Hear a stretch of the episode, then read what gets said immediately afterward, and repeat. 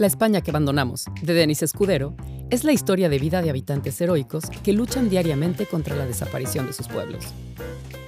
Hablamos con el autor para saber un poco más de la obra y le hicimos algunas preguntas trompicosas. Primero, ¿podrías presentarte? Mi nombre es Denis Escudero Muñoz y soy autor del libro La España que abandonamos. Segundo, ¿de qué va el libro? Es un ensayo periodístico, un recorrido de seis días, unos 2.200 kilómetros, por ocho pueblos de nuestro país que están en un riesgo alto de desaparecer a corto o medio plazo.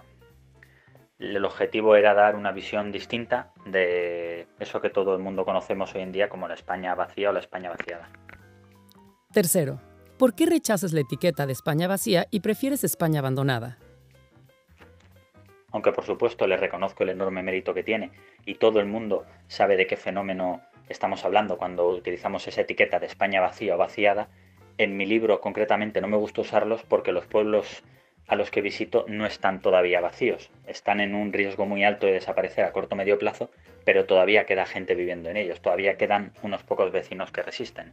Por eso prefiero el término de la España abandonada o la España olvidada, estos territorios que fueron un poco, eh, pues eso, olvidados, dejados de la mano de Dios por organismos oficiales, gobiernos, administraciones. Cuarto, además de crónica y ensayo, tu libro tiene mucho de testimonio y denuncia. ¿De qué? El libro tiene mucho de testimonio porque desde el principio tuve claro que quería dar una visión distinta de toda esa literatura que afortunadamente empieza a haber mucha, de la España vacío vaciada.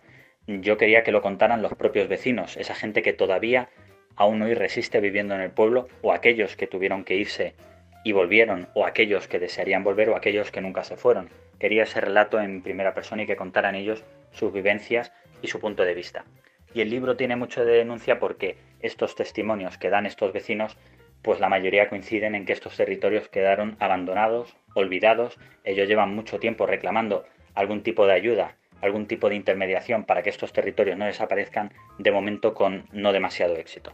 Quinto, no es casual que describas con pelos y señales, nombres y apellidos a cada vecino que cuenta aquí su historia, ¿verdad?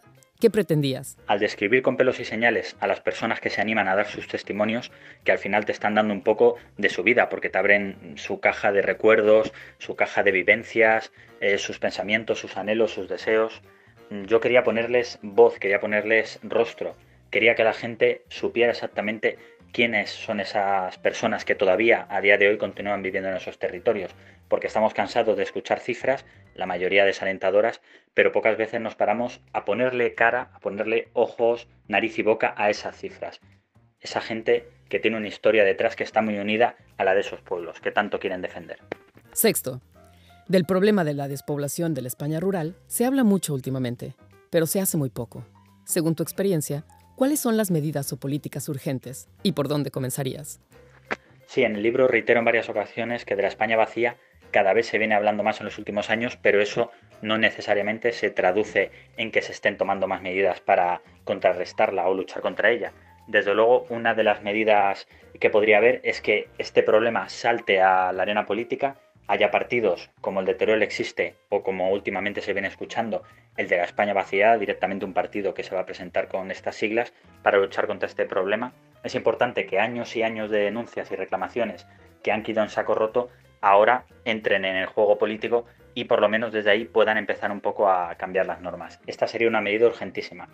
Eh, yo pienso que todavía estamos a tiempo de arreglar la situación de muchísimos pueblos en nuestro país, pero hay que hacer algo y hay que hacerlo ya. Y además, ahora no podemos tomar medidas equivocadas. Las medidas que se tomen tienen que ser eh, correctas porque si no, no habrá tiempo de revertir la, situación. Entonces, eh, esto es importantísimo. Y luego, por supuesto, medidas como todos sabemos. No pensar en que es un gasto o es un presupuesto tirado, eh, es una inversión. Intentar abrir colegios en pueblos donde quedan muy pocos habitantes es una inversión a futuro para el día de mañana, para que vaya gente con niños o para que gente se anime a tener niños allí. Por supuesto, infraestructuras, por supuesto, red de comunicaciones, por supuesto, internet y facilitar en toda la medida posible que la gente pueda seguir viviendo en su pueblo y desarrollar la actividad que sea. Ese es el punto de partida. Y por supuesto poner en valor el trabajo rural, el trabajo del campo, la España que abandonamos de Denis Escudero. la historia de vida de habitantes heroicos que luchan diariamente contra la desaparición de sus pueblos. Toma y lee.